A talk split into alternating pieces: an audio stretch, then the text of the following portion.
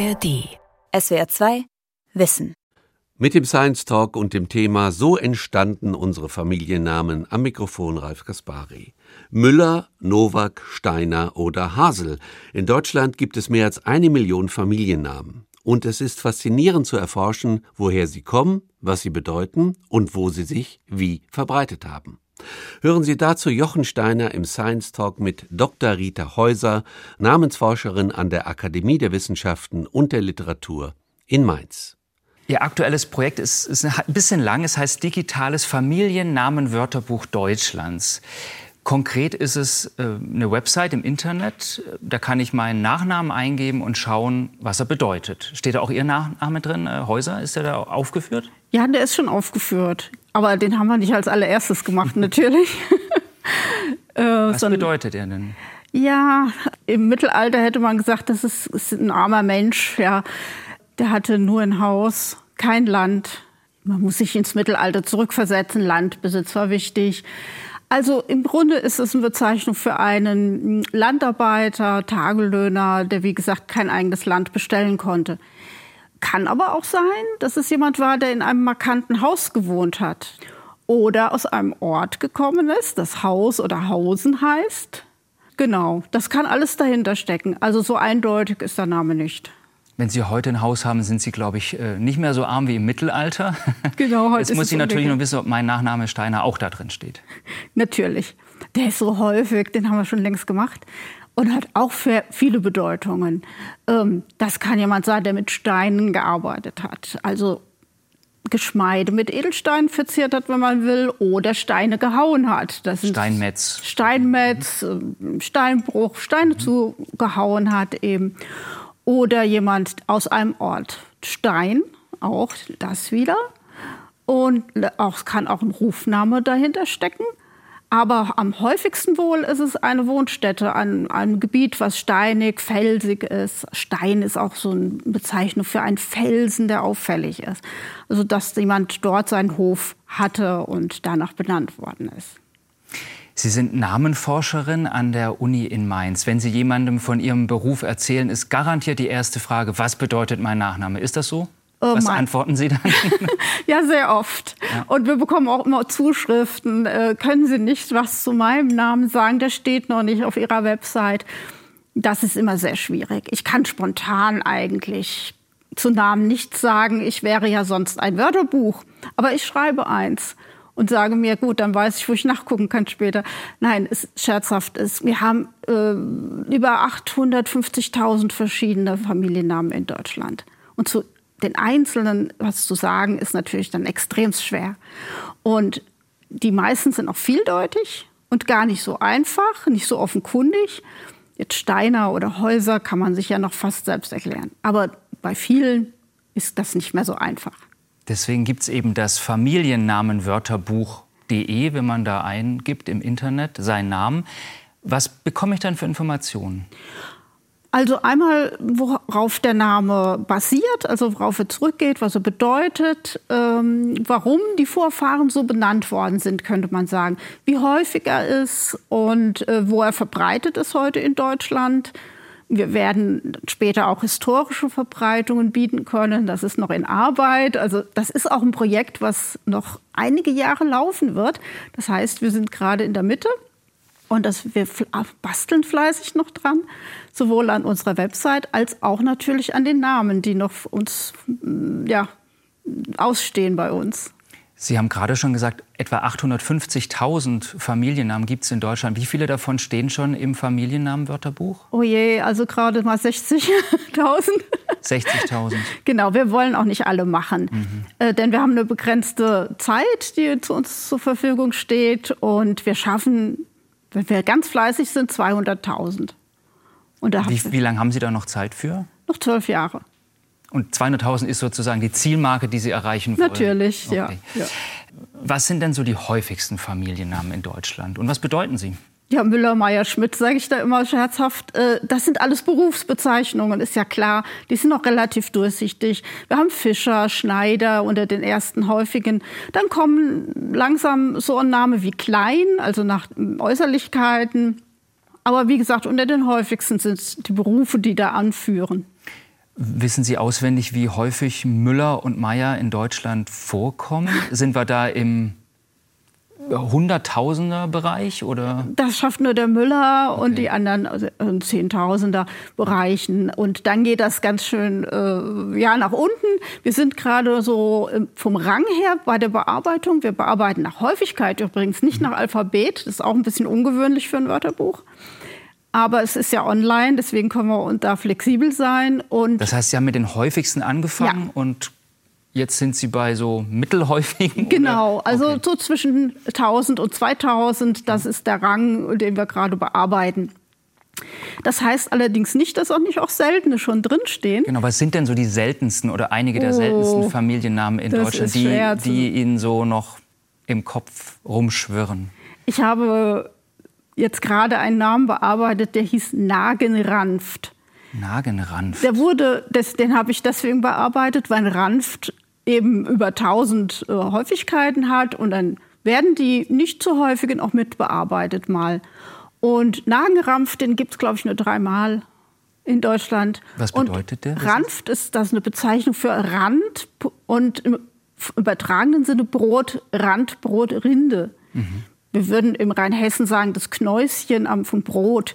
Und wer da dran nagt, das ist schon auch jemand, der ärmlich ist, also mhm. der Brotrinde nagt, sozusagen. Viele Familiennamen haben Sie gerade eben auch schon gesagt, wenn ich äh, im Familiennamenwörterbuch meinen Namen eingebe, ich sehe so ein bisschen die Bedeutung, was er bedeuten könnte, ich sehe, wie häufig er ist und auch, wo er vorkommt in Deutschland. Ich habe das bei meinem Namen mal mhm. gemacht, Steiner, der kommt äh, überall in Deutschland mehr oder weniger häufig oder selten vor. Es gibt aber auch Namen, die wirklich nur regional vorkommen, oder? Ja, das ist klar. Da haben wir heute noch so Namen, wenn man die hören, äh, wissen wir so ungefähr, wo, die, wo der Mensch herkommt. Wenn jemand sagt, ich heiße Petersen, dann würde man ihn spontan in den Norden äh, verorten. Oder wenn jemand sagt, ich heiße Meier, also wo das E hinten fehlt, dann weiß man, aha, Bayern, ja, oder Stoiber, äh, sowas. Dann das die sind, Namen, das auch, sind das auch Nachnamen, die wirklich dann nur in Bayern oder in Norddeutschland vorkommen? Ja, also so wirklich nur dort? Das, also die Namen mit Sen auf jeden Fall. Norddeutschland bis in den Westen, Jansen und so weiter, bis so Nordrhein-Westfalen. Und ähm, Meier ohne E, das ist ganz typisch bayerisch, österreichisch natürlich. Aber man muss auch über die Grenze schauen. Da geht das natürlich auch ein bisschen weiter noch. Jetzt ist schon mindestens einmal das Wort Mittelalter gefallen. Mhm. Das ist die Zeit, in der unsere Familiennamen entstanden sind. Warum sind die im Mittelalter entstanden?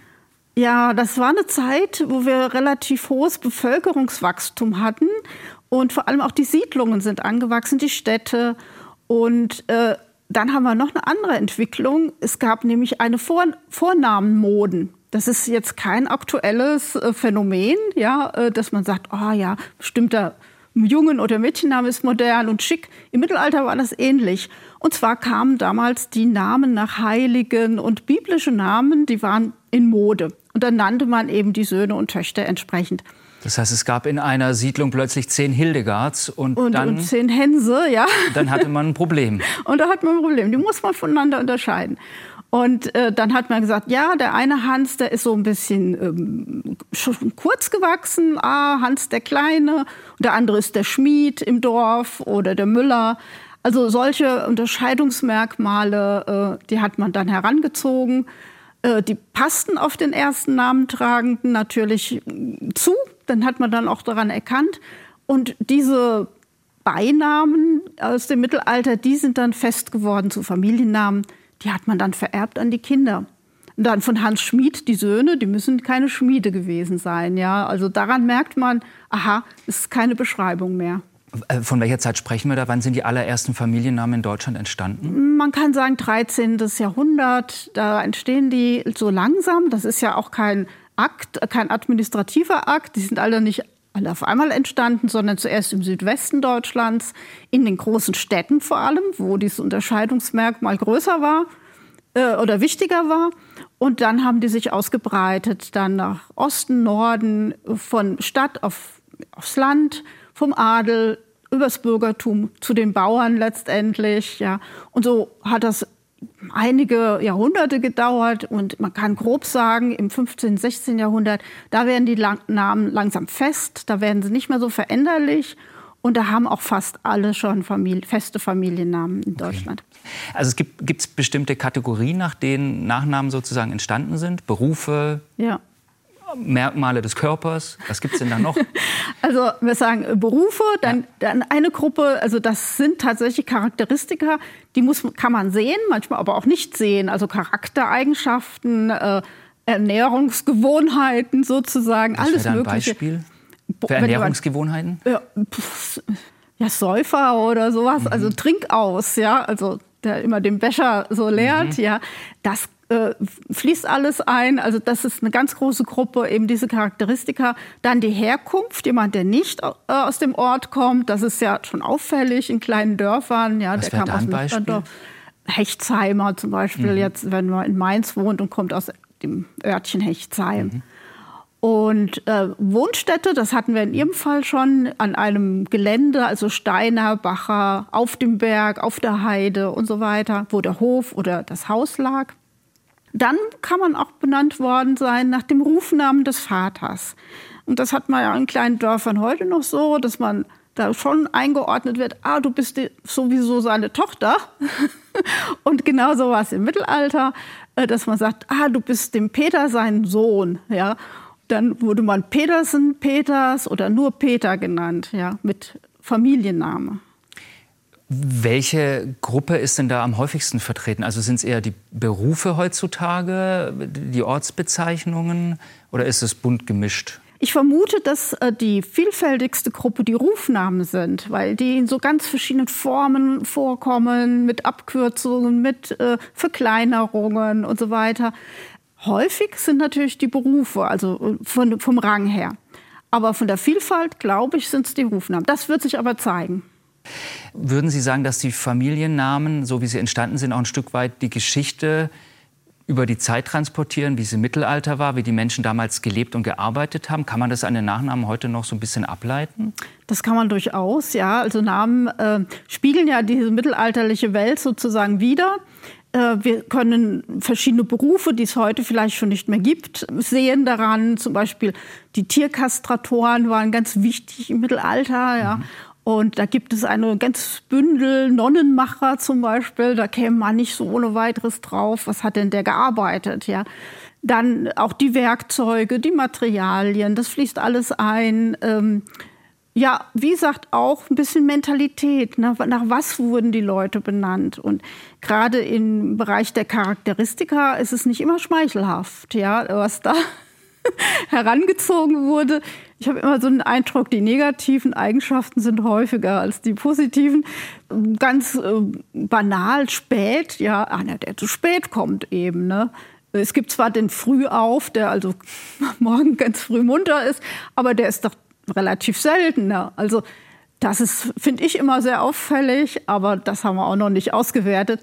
Es gibt auch Namen, die sind ganz äh, merkwürdig. Wenn jemand zum Beispiel Angstwurm heißt, warum heißt jemand Angstwurm? Der hatte Angst vor dem Wurm. Der, nicht vor Würmern, nicht. der war einfach so ängstlich. Ne, okay. Ne, so, äh, oder Herzwurm, das ist dann jemand, der war herzkrank. Also Wurm steht hier ganz für verschiedene Dinge.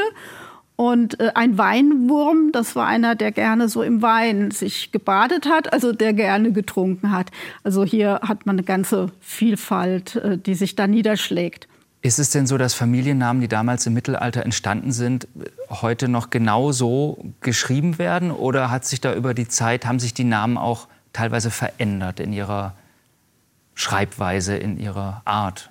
Ja, es gibt schon durchaus Veränderungen. Gerade Schreibungen können sich ganz stark verändert haben über die Zeit. Auf der anderen Seite beobachten wir aber auch eine gewisse Kontinuität, dass es also Schreibungen gibt, die sich über sehr lange Jahrhunderte gehalten haben. Nehmen wir mal den Meier, den gibt es mit E und mit A. Und die mit A, die gibt es nur im Süden. Und da, das ist ähnlich wie bei dem Stadtnamen Mainz, ne? könnte man auch mit EI schreiben, aber mit AI, das war eben im Süden Deutschlands äh, gebräuchlicher als Schreibweise. Und das sieht man heute noch an der Familiennamenlandschaft. Also die Meyers, die sind dann richtig schön im Süden zu Hause, mit, wenn sie sich mit A schreiben. Entstehen eigentlich auch noch ganz neue Familiennamen? Gibt's, gibt, geht, geht das heutzutage sozusagen noch? Oder haben wir einfach die aus dem Mittelalter und die sind es dann? Genau, also das geht nicht mehr. Mhm. Also die letzten großen Änderungen, würde ich sagen, gab es denn noch im 16. Jahrhundert, als viele Leute ihren Namen ins Lateinische übersetzt haben. Das war damals ein bisschen modern. Also aus Herrn Müller wurde Herr Molitor oder aus einem Bäcker ein Pistor. Aber heute geht das nicht mehr so einfach. Äh, Namenänderung äh, nach dem deutschen Recht, das muss begründet werden. Also nur weil der Name einem nicht mehr gefällt, kann man ihn nicht einfach ablegen und sich einen ganz neuen geben. Okay, es entstehen also keine es neuen Namen mehr, aber jetzt, weil Sie es gerade gesagt genau. haben, weil der Name einem nicht gefällt. Wenn man jetzt aber auf der anderen Seite einen Namen hat wie weiß ich nicht, Dummkopf oder so, mit dem man wirklich sehr unglücklich ist, kann man ihn doch ändern lassen. Ne? Das geht. Ja, das sollte man aber nachweisen können. Also, dass man da ein bisschen drunter leidet, auf jeden Fall. Äh, auch ein Grund ist, wenn er, der Name wiederum zu häufig ist. Mhm. Also, wenn man äh, Hans Müller heißt und die gibt es hunderttausend Mal in Deutschland und sagt, nein, ich kriege immer falsche Post und mich findet niemand. Also das wäre wirklich ein Änderungsgrund? Das ist auch ein Änderungsgrund, okay. ja. In anderen Ländern sieht das natürlich von der Rechtsprechung da anders aus. In Schweden kann man sich auch einen ganz neuen Namen geben, also den es vorher noch nicht gegeben hat. In Deutschland geht das nicht. Okay. Wissen Sie, was ich dann ändern? Also wenn ich jetzt den Nachnamen ändern lassen möchte, wie ich den ändern? Also könnte ich aus Müller jetzt dann Steiner machen oder? Das ginge schon, ja. Also wenn, wenn den darf ich frei wählen sozusagen. Den können Sie frei mhm. wählen. Das hängt natürlich immer im Ermessen auch äh, des, mhm. der Beamten, die das beurteilen und sagen, na ja, Müller und Steiner, Steiner ist auch häufig. Mhm. Also macht das Sinn? Mhm. Ne? Also da müsste man schon schauen, dass man das richtig macht. Aber so genau weiß ich das natürlich auch nicht. Ich habe es noch nicht probiert mit dem Namen ändern. Sie sind mit Ihrem zufrieden. Ich bin damit schön. zufrieden, genau. Ich bin eigentlich auch ganz zufrieden. Ähm, wenn Sie herausfinden wollen, was ein Name bedeutet, also wenn Sie einen neuen ja. Namen ins Familiennamenwörterbuch aufnehmen wollen, wie machen Sie das? Erstmal viel Recherche. Äh, es gibt unglaublich viel Literatur. Es gibt auch schon Familiennamen-Wörterbücher, die es gedruckt gibt. Und die müssen wir natürlich erstmal alle durchschauen. Was wir dann machen, ist erstmal sammeln. Steht da schon was drin? Ja, nein. Ja, dann müssen wir bewerten, kann das zutreffen, stimmt das überhaupt? Kann man das noch mal ein bisschen ausführen? Ist das reicht das aus, damit jeder das versteht? Wenn wir nichts finden, ja, dann fängt die Recherche richtig an. Dann müssen wir schauen, was könnte das bedeuten? Gibt es ein mittelhochdeutsches oder ein mittelniederdeutsches Wort, was passen würde. Das heißt, Sie kramen sich in irgendwelche Archive ein oder wie nein, sieht das ganz Archive nicht nein. mehr, nein, nein. Also hauptsächlich gedruckte Literatur. Mhm. Es gibt auch ganz viele äh, Möglichkeiten im Internet zu recherchieren natürlich. Wir haben viele Namen, die nicht deutschen Ursprungs sind. Den sieht man das auch nicht immer an. Also die aus dem Slawischen kommen, aus dem Französischen. Und da muss man natürlich auch über die Grenzen schauen, da die Literatur hinzuziehen. Also das ist schon ein langwieriger Prozess. Und wenn es um die Häufigkeiten geht, also wenn ich jetzt da äh, im Familiennamenwörterbuch einen Namen suche, kriege ich eine Verbreitung über Deutschland. Wie machen Sie das? Das ist automatisiert. Wir mhm. haben Einträge aus dem Telefonbuch. Das ist natürlich schon etwas älter, denn im heutigen stehen ja nicht mehr so viele drin. Das kommt also aus einer Zeit, wo wir noch über 90 Prozent Festnetzanschlüsse hatten. Mhm. Und das heißt nicht, dass es absolute Zahlen sind, so und so viele Personen oder Telefonanschlüsse sind das, äh, sondern die sind repräsentativ. Mit Hilfe dieser Zahlen und der dazugeordneten Postleitzahlen können wir eben so eine Verbreitungskarte automatisch erstellen. Also es kommt, äh, wenn ich jetzt noch mal kurz zurückkomme auf die ähm, Bedeutung von Familiennamen, nicht mehr vor, dass Sie in irgendwelche alten, verstaubten Archive gehen müssen, noch aus Mittelalterzeiten, um da noch was zu finden. Also ja. haben wir denn praktisch zu allen Familiennamen gibt es sozusagen schon Quellen, die Sie heranziehen genau, können. Ja. Das meiste ist auch gedruckt, was wir benutzen. Letztendlich wäre zu aufwendig, in die Archive zu gehen. Spannend ist das natürlich. Habe ich auch für frühere Forschungen gemacht und das habe ich am meisten genossen eigentlich, so alte Urkunden aufzufalten und. Äh, Aber das braucht es heutzutage nicht. Nein, das wär, das, wir würden auch nicht fertig werden, mhm. weil äh, ich kenne das von mir, äh, so eine Archivarbeit ganz schön lange dauert. Also das schaffen wir nicht. Okay, so habe ich es mir vorgestellt. Sie sitzen im Archiv und wälzen mittelalterliche Bücher, aber Sie sind am nicht. Computer. Ja. Ähm, wenn Sie dann alle Quellen sozusagen ausgewertet haben äh, und, und äh, die Infos auf dem Tisch liegen, wie kommt das dann da ins Internet? Familiennamenwörterbuch.de? Wir haben äh, natürlich eine digitale Arbeitsumgebung. Wir haben ja jetzt zwei Jahre fast im Homeoffice gearbeitet zu Corona-Bedingungen. Und da haben wir festgestellt, ja, bei uns läuft eigentlich alles digital.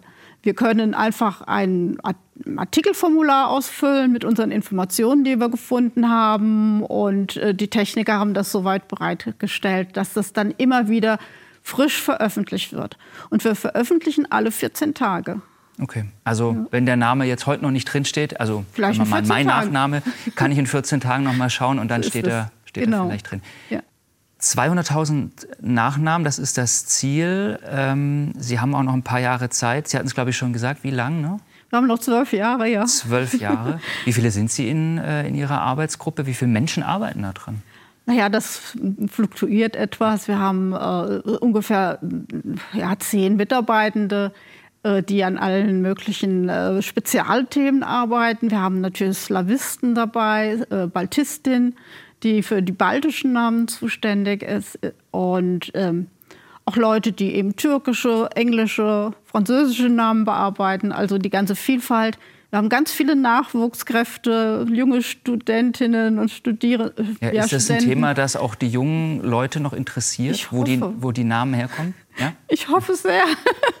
Ich äh, versuche immer, alle möglichen Leute zu begeistern für das Thema. Und es ist auch schön, natürlich bei so einem Projekt mal mitzuarbeiten. Wir bieten auch immer Praktikumsplätze an, also so, dass man auch mal reinschnuppern kann und mal schauen kann, ist das Thema was für mich. Und die meisten fangen dann doch Feuer und helfen dann fleißig mit. Jetzt sind Sie die Fachfrau für Familiennamen, äh, aber manchmal gehören ja auch Haustiere zur Familie und die bekommen ja auch alle Namen. Haben Menschen ihren Haustieren schon immer Namen gegeben? Wann ging das los?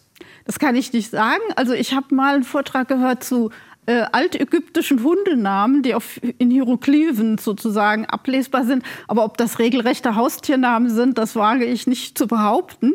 Fand ich aber spannend, dass es damals auch schon Hundenamen gegeben haben muss.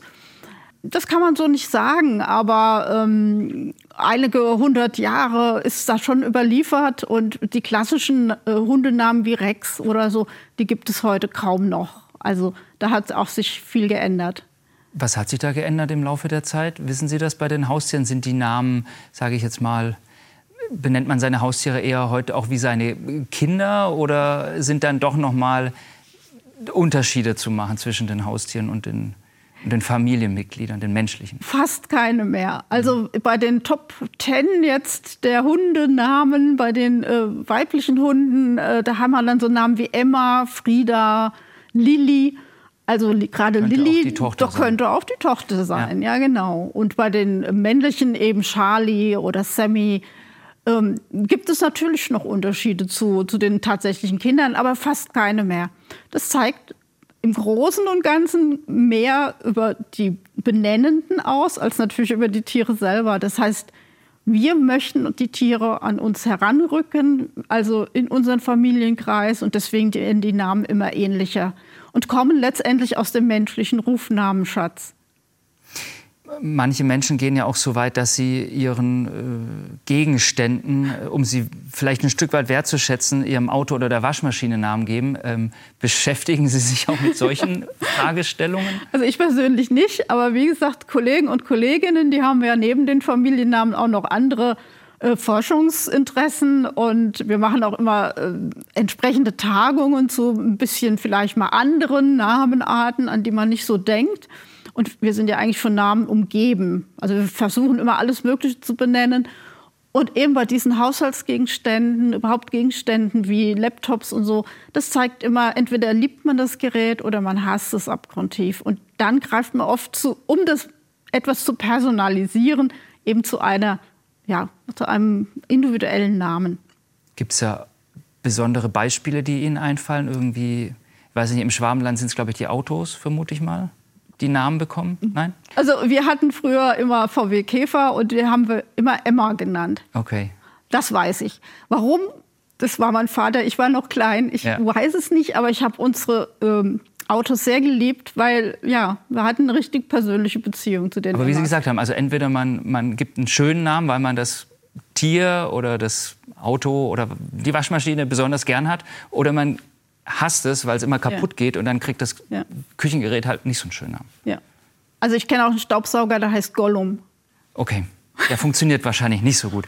Ähm, wenn Sie irgendwann mal die Nachnamen durchhaben sollten, wie geht es dann weiter? Gucken Sie dann auf die Vornamen oder gibt es das alles schon? Es gibt noch ganz viel zu erforschen. Es gibt zwar schon seit einigen hundert Jahren Namenforschung, aber man findet immer wieder spannende Aspekte und Themen. Die Rufnamen, mhm. in der Tat, wäre mal ganz interessant.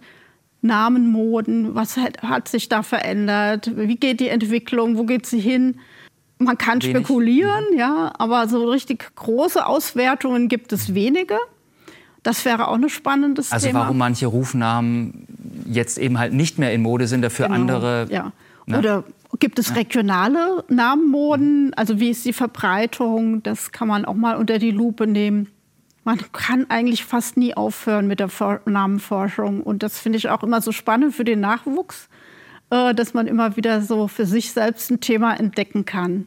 Also ich persönlich hoffe, dass ich das Projekt zu Ende führen kann. Das würde mich äh, ja, hoch erfreuen, wenn ich das noch mitmachen darf. Dann wäre ich eigentlich in Rente. Mhm. Aber natürlich würde ich ganz gerne noch andere Projekte in Angriff nehmen. Ja, ich habe ja mal was zu Straßennamen in Mainz gemacht mhm. und würde ganz gerne jetzt mal die alten Hausnamen in Mainz erforschen. Also, also zum goldenen Ochsen mhm. oder zur wilden Gans und wie die alle so lauten. Das sind wahrscheinlich so Restaurants oder Gaststätten? Nee, nicht Nein? nur. Ah, okay. Früher im Mittelalter auch hatte mhm. fast jedes Haus einen eigenen Namen in der mhm. Stadt. Und ja, die finde ich immer so faszinierend und die würde ich gerne mal unter die Lupe nehmen. Aber das kann ich noch nicht sagen. ich habe gelesen, dass Sie auch besondere Stadtführungen machen. Ist das richtig? Ja, habe ich jahrelang gemacht. Ja, das hat mich auch immer gereizt, dass ja die Namenforschung man, äh, so unglaublich interessant sein kann für die breite Öffentlichkeit und dass man da ganz viel vermitteln kann. Und ich habe ähm, mit Hilfe der Straßennamen, aber auch der Gaststättennamen und der Restaurantnamen einfach mal ja, Stadtführungen durchgeführt und immer Stationen gemacht, wo es denn so einen spannenden, namentechnisch interessanten Ort gab. Dann entdeckt man auch, wie viele Namen es eigentlich um einen herum gibt. Ja, auch Geschäfte tragen Namen und das hat, war auch ganz interessant, auch für mich. Ich habe dann auch die Stadt ganz gut kennengelernt dadurch. Ja, man muss es natürlich vorher alles äh, sehr genau vorbereiten und äh, die Straßennamen sind ja da die ältesten und da sollte man schon ein bisschen sich auskennen. Aber natürlich äh, ja, entdeckt man immer was Neues. Und ich kann auch gar nicht mehr so ohne weiteres Stadtbummel machen, ohne dass ich gucke, wo Sie gucken an Klingelschilder, an wie Gaststätten, wie wird Läden richtig heißen. aufgesaugt und da sage ich mir, warum das und ach, das ist doch auch interessant und jetzt heißt die neue Gaststätte so und so. Mhm. Also ständig bekommt man da neuen Input. Gibt es bei den Straßennamen eigentlich auch irgendwelche Muster, wie die benannt wurden? Also weiß ja. ich nicht, geografische Besonderheiten, Baumstraße, da stand mal ein toller Baum oder ich weiß nicht. Die mittelalterlichen Straßennamen, die waren tatsächlich nach den örtlichen Begebenheiten. Enge Straße, lange Straße oder der Berufsgruppen, die da drin wohnten, also Metzgergasse und so weiter.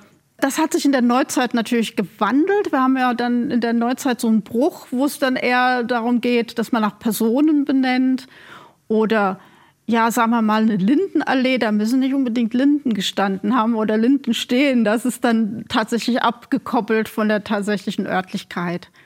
Das hat einen ganz anderen Hintergrund. Aber ist auch ganz interessant. Also Namen sind um uns rum, unsere eigenen und in der Stadt auf jeden Fall auch viele zu finden. Frau Häuser, ganz herzlichen Dank, dass Sie heute hier waren. Ich bedanke mich auch. Das war SWR2 Wissen heute mit dem Science Talk und dem Thema So entstanden unsere Familiennamen. Mein Kollege Jochen Steiner hat gesprochen mit Dr. Rita Häuser, Namensforscherin an der Akademie der Wissenschaften und der Literatur in Mainz. Sie können sich den Talk auch als Video ansehen. Infos dazu finden Sie in der ARD Mediathek unter Science Talk. SWR2 Wissen Manuskripte und weiterführende Informationen zu unserem Podcast und den einzelnen Folgen gibt es unter swr2wissen.de.